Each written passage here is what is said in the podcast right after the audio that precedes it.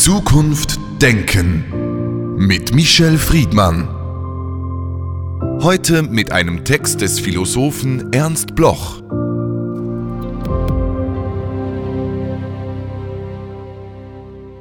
Wir haben keine Zuversicht, wir haben nur Hoffnung. Michel Friedmann, Hoffnung ist so eine menschliche Eigenschaft, die viel Zuversicht, Positives und Wünsche in sich trägt und doch so wenig zu tun hat mit der Realität. Ist die Hoffnung stärker als die Realität? Wir könnten äh, das mit einem Wortspiel beginnen. Leben wir vom Hoffnungslosen Hoffen oder vom hoffnungsvollen Hoffen. Nichts ist so ambivalent wie die Hoffnung, nichts ist immer so da wie die Hoffnung und nichts enttäuscht uns auch so sehr wie die Hoffnung. Und es gibt zwei Sprichwörter, die ich kurz mal zitieren möchte. Eins aus Polen, das heißt, Hoffnung ist die Mutter der Verrückten.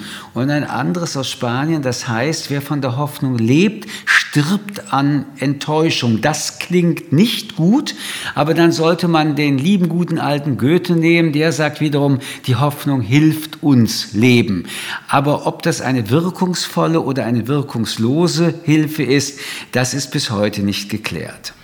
Hoffnung ist ja immer dann ins Feld geführt worden, oft von Menschen, die keine Aussicht, keine äh, Aussicht auf gutes Leben hatten und dann hoffen sie und hoffen auf das gute Leben, hoffen, dass etwas geschieht, hoffen wie Hiob, dass das Schicksal sich wendet. Aber diese Hoffnung ist ja etwas, das sich außerhalb des Lebens fast abspielt und dann der Mensch nichts aktiv tut. Es scheint eine Sauerstoffzufuhr zu sein, um der Realität eine Illusion entgegenzusetzen. Ähm, die, äh, dieselbe Person Goethe, die eben noch sagte, die Hoffnung hilft uns leben, sagt dann, Hoffnung ist die zweite Seele der Unglücklichen. Und Hoffnung ist auch ein Problem von Zeit. Die Hoffnung ist immer die Zukunft. Äh, wenn man zu lange und zu viel in der Hoffnung lebt, lebt, übersieht man die Gegenwart. Also die Hoffnung ist auch ein Problem, kann zu einer Gefahr werden. Erstens, dass sie uns die Gegenwart nicht spüren, leben äh, lässt, aber andererseits auch, dass die Analyse des Verzweifelns, der Verzweiflung nicht stark genug in der Gegenwart durchgeführt wird, reflektiert wird, weil man auf diese nebulöse Hoffnung baut, die allerdings äh, ohne Fundament gebaut ist. Hoffnung eigentlich als etwas, was in der Zukunft in Erfüllung gehen soll. Sie haben die Hoffnungslosen erwähnt und referieren eigentlich auf einen Text von Walter Benjamin. Und der ist ja ein gutes Beispiel. Walter Benjamin, der große Denker und Philosoph, auf der Flucht, hoffend, dass er das Ziel erreichen wird und am Schluss scheitert er an seinem eigenen Schicksal, bedingt durch die Weltgeschichte.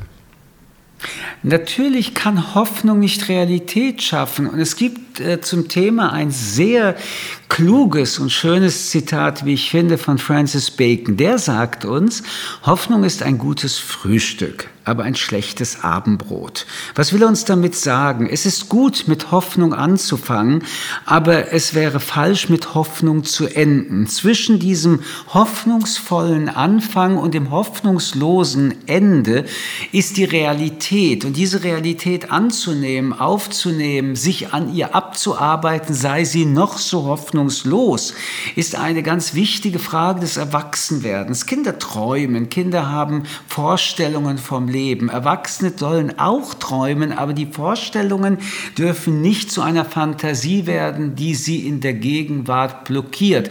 Und auch da ist es vielleicht interessant, sich mit klugen Menschen noch einmal zu beraten. Einer davon ist Karl Jaspers, der sagt, die Hoffnungslosigkeit ist schon die vorweggenommene Niederlage. Was will uns Jaspers damit sagen? Dass Hoffnungslosigkeit, also die Abkehr der Hoffnung, auch nicht der Weg für dem Menschen sein darf, denn ohne Hoffnung gibt es kein nach vorne gehen. In der Hoffnungslosigkeit gibt der Mensch seine eigene Zukunft auf. Ich glaube, das ist noch einmal zu wiederholen und zu betonen. Hoffnung ist Zukunft, aber Zukunft auf Hoffnung alleine zu bauen und nicht in der Gegenwart an ihr zu bauen, wäre ein schlechter Rat. Die Hoffnung als Motivation in der Gegenwart für ein Ziel der Zukunft zu arbeiten, das wäre eigentlich, wenn überhaupt, das einzige Reale an Hoffnung. Sie haben Karl Jaspers, einen Existenzphilosophen des 20. Jahrhunderts, erwähnt. Ein anderer ist Ernst Bloch, der gesagt hat, wir haben keine Zuversicht, wir haben nur die Hoffnung. Und interessant ist ja, dass im 20. Jahrhundert Hoffnung als philosophisches Prinzip etabliert wird. Also Hoffnung als intellektuelle und nicht unbedingt emotionale Leistung.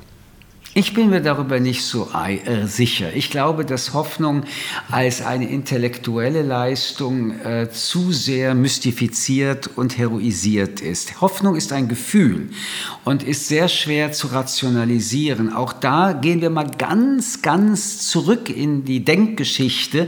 Da sagt schon ein Mann wie Horaz vor langer Zeit, da die Zeit kurz ist, begrenze deine lange Hoffnung, handle, sei.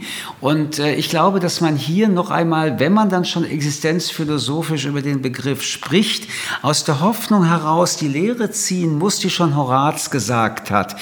Die Hoffnung mag noch so gut sein, aber existenzphilosophisch ist Hoffen nicht Handeln, ist Hoffen auch noch nicht Denken. Hoffen ist Fühlen und dieses Fühlen als Motivation ist wunderbar als Motiv allerdings nicht ausreichend. Wir diskutieren unter Umständen, wenn wir über Hoffnung reden, ja auch, ohne dass wir es jetzt betonen, den Begriff des Optimisten. Der Optimist hofft, der Pessimist ist hoffnungslos. Ich glaube, dass der Realist allerdings der einzige richtige Lebensratgeber ist. Auch hier ein optimistischer Realist ist mit Sicherheit jemand, der eher Leben baut, Glück für sich und andere schafft, als der pessimistische Realist. Der wird übrigens zum Fatalisten und der Fatalist ist letztendlich der, der das Leben aufgegeben hat. Seine Gegenwart sowieso und die Zukunft erst recht. Also wir bewegen uns hier einerseits bei dem Begriff in Zeitenfragen, aber wir bewegen uns auch in Fragen des Motiv des Seins. Der Mensch und sein Sein ist determiniert davon, dass er natürlich die Hoffnung haben muss, dass sein Leben, was auch immer das für den Einzelnen bedeutet, glücklich werden kann. Und dass er vor allen Dingen überleben kann. Aber wie wollen Sie alleine mit der Hoffnung überlegen, wenn Sie Hunger haben oder wenn ein Tiger Sie angreift? Sie müssen einerseits hoffen, dass Sie stärker als der Tiger sein können. Dafür müssen Sie aber ganz konkret außerhalb der Hoffnung nach Handlungsmöglichkeiten suchen. Jetzt können Sie hoffen, das nennt man dann Selbstbewusstsein, dass sie schon die richtige finden. Ohne Klugheit wird der Tiger sie auffressen. Mit allen Klugheiten, Hoffnungen und Handlungsalternativen haben sie eine Chance. Mehr nicht. Aber wenn das nicht Hoffnung ist, die einen werden beten in solchen Situationen, die anderen werden gerade in unserer Gegenwart auf die Politik referieren. Václav Havel, der Politiker und Philosoph, hat gesagt, Hoffnung ist nicht die Überzeugung, dass etwas gut ausgeht, sondern die Gewissheit, dass etwas Sinn hat, egal wie es ausgeht. Die Politik, die Hoffnung der Menschen, wie können wir die vereinen?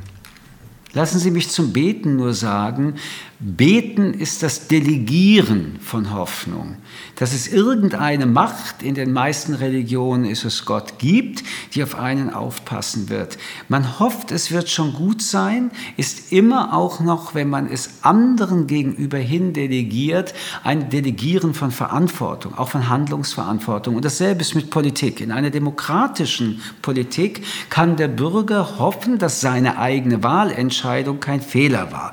Er kann natürlich natürlich hoffen, dass diejenigen, denen er Macht auf Zeit geliehen hat, die Dinge, die zu tun sind und zu entscheiden sind, übrigens in seinem Sinne, im Sinne des Wählers, der Wählerin erfüllt, weil andere Wähler und Wählerinnen hatten andere Konzepte, wie die Dinge erledigt werden müssen. Aber Vorsicht, ob in Religion, ob in Politik, aber auch im Privaten, das Delegieren von Hoffnung auf eine dritte Person oder gar eine Institution ist ein doppeltes Versagen der Hoffnung, nämlich einerseits die Zeitschiene in die Zukunft zu setzen, aber die Handlungsschiene von sich weg auf andere.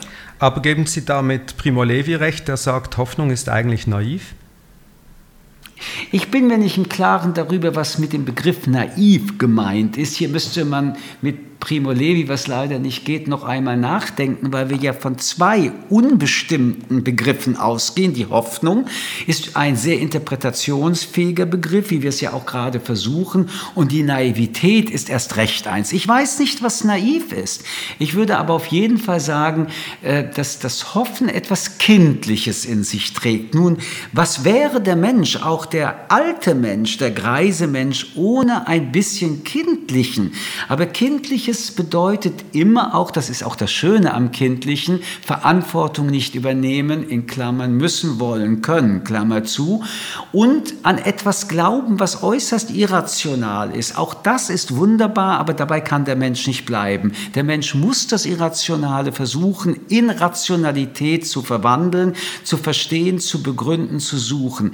Deswegen haftet an dem Begriff der Hoffnung, und wir haben das ja jetzt an vielen klugen Menschen, die darüber nachdenken, nachgedacht hat, haben, schon besprochen, die Parallelisierung dessen, was man selbst tun muss, damit Hoffnung Realität werden kann. Der Mensch sollte, müsste in Bewegung kommen. Er müsste, sollte Entscheidungen treffen. Er müsste, sollte handeln, wenn er ein Ziel, ein Wunsch, eine Vorstellung oder eine Gefahr begegnet.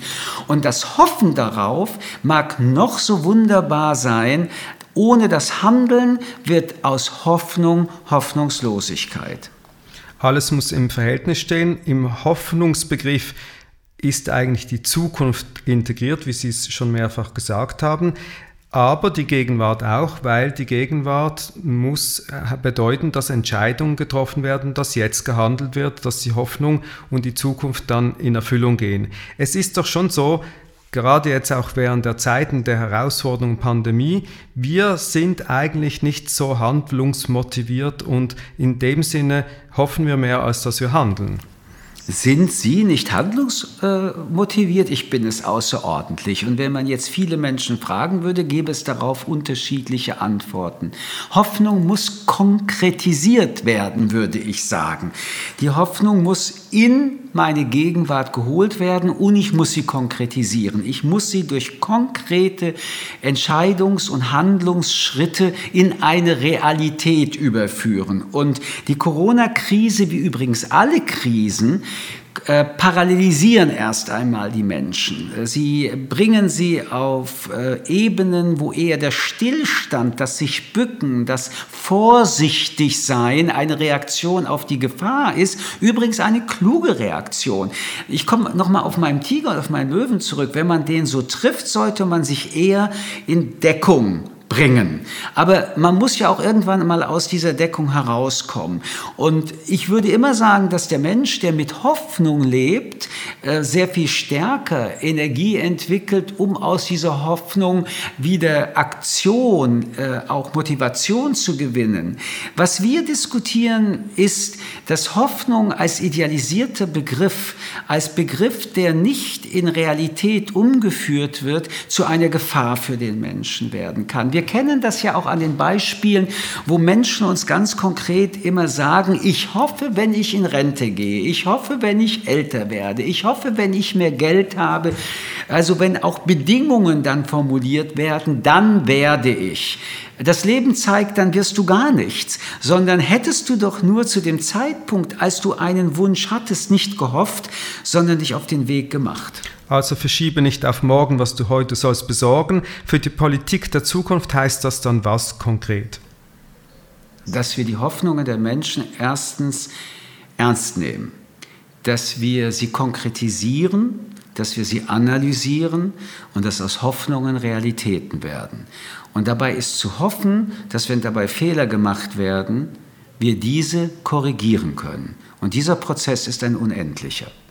Dieser Prozess ist ein unendlicher, aber ein Problem hängt sicher auch damit zusammen, dass die Resultate erst in der Zukunft gemessen werden können und letztlich die Verantwortung der Politiker eine ist, die sehr unverbindlich ist.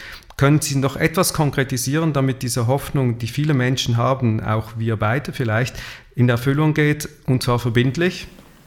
Ich äh, würde sofort widersprechen. Verantwortung ist nie unverbindlich, sondern immer verbindlich. Das verbindlich machen, also zur Verantwortung ziehen, ist etwas, was wir uns sowohl individuell als politisch kollektiv ununterbrochen abarbeiten, abfragen und entscheiden können.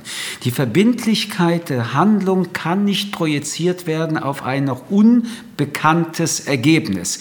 Aber es gibt diesen Prozess. In diesem Prozess sind wir verbindlich, verantwortlich und verantwortlich machbar und werden auch zur Verantwortung gebracht. Wenn dieser Prozess von den Handelnden nicht umgesetzt wird, dann liegt das jedenfalls in Demokratie nicht an der Freiheit, die ihnen das anbietet, sondern an der inneren Unfreiheit, die ihnen diese Freiheit nicht zum Ausleben erlaubt. Meine Hoffnung, um den Begriff nochmal zu nennen, ist, dass die Autonomie des Menschen, des Demokraten dazu führt, dass wir in der Verbindlichwerdung und Machung weitaus mehr Fortschritte gemacht haben und weitermachen werden, als das Menschen noch vor 100 oder gar 200 Jahren überhaupt denken, geschweige denn umsetzen hätten können.